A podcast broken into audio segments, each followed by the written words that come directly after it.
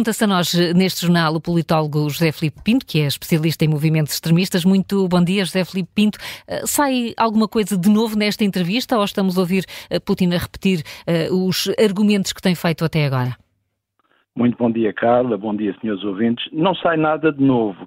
Se lermos aquilo que eu tive o cuidado de levantar quando das minhas investigações sobre Putin, vamos perceber que ele está a repetir, grosso modo, uh, uh, aquilo que disse em junho, julho, num discurso de 2021. O que há é uma atualização, uma revisitação. Mas eu diria que há várias ideias-chave. A peça que acabámos de ouvir fala delas, a reter de uma entrevista que tem todas as características, a meu ver, de ter sido previamente combinada com o ex-apresentador da Fox, que hoje é independente, mas tem pouca independência de pensamento. A primeira ideia é que Putin continua a achar que lhe assiste razão no que concerne à invasão da Ucrânia. Também já nesse documento ele falava disso. Porquê?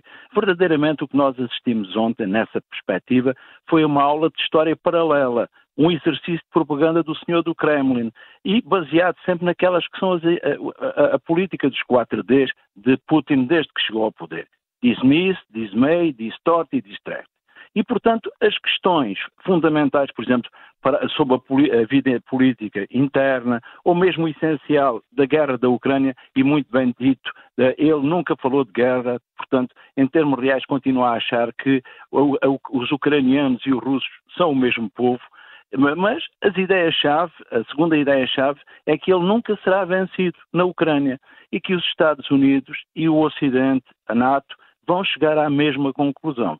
Há uma terceira ideia, é de que não está interessado em invadir mais países vizinhos, embora não descarte defender-se se eles os atacarem se eles atacarem a Rússia. Eu lembraria a propósito que uh, o uh, primeiro-ministro uh, inglês também ouviu as mesmas palavras de Hitler antes da Segunda Guerra Mundial. A quarta é mais virada, a quarta ideia-chave é mais virada para o relacionamento com os Estados Unidos. Sim. E aqui assim há uma novidade, porque em livro que publicado nos Estados Unidos eu já expliquei todo o relacionamento entre Putin e Trump. E nós percebemos que há, uma, há aquilo que eu chamo um bromance, um romance entre dois políticos. E verdadeiramente o que acontece é que ele diz que o relacionamento da Rússia com os Estados Unidos não vai depender daquilo de quem, da figura presidencial nos Estados Unidos. Este é o único dado novo e que eu francamente não percebi porque em termos reais teria de supor que eh, que Putin retribuísse o apoio que Trump sempre lhe tem manifestado quando diz que terminará com o conflito da Ucrânia num dia, quando diz que, uh, uh, que uh, apoia todas as medidas de Putin, ou pelo menos que ele é um, um smart guy, que é Sim. alguém, portanto, que é confiável e que é inteligente. Aliás, há uma coisa muito importante que eu pai já também escrevi, é que Putin, numa das suas afirmações anteriores, tinha dito que se fosse norte-americano votaria em Trump. Portanto, este é o único dado desta entrevista. Que deixa em aberto, José Filipe, deixa em aberto o que poderá acontecer na, nas relações entre os dois países se Trump vencer as eleições de novembro. Deixa claramente, Sim. Carla. E esse é o problema que, que, nos deve incomodar a nós ocidentais, porque provavelmente o que Putin está a dizer é a Trump que o relacionamento amistoso que têm não é suficiente se os Estados Unidos continuarem a manter o apoio à Ucrânia. E por isso ele disse uma frase fundamental, disse que terminaria, a, a terminar a guerra depende do Ocidente se continuar a armar a Ucrânia, uhum. é evidente que não haverá a paz. E este é o elemento que percebemos que poderá aqui haver um desaguisado da continuação do conflito e que afinal não é a, presença, a simples presença de Trump que vai eh, evitar uhum. o conflito. É claro que houve questões menores, como por exemplo a libertação do jornalista, Sim.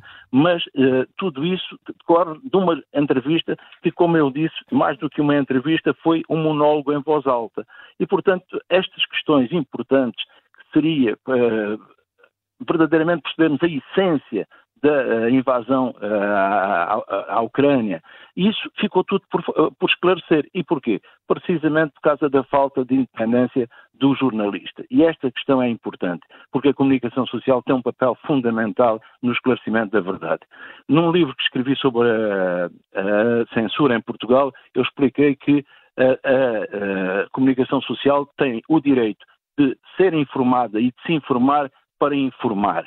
E a grande verdade é que ontem nós não ficámos informados. O que aqui assistimos foi a uma aula de propaganda de história paralela.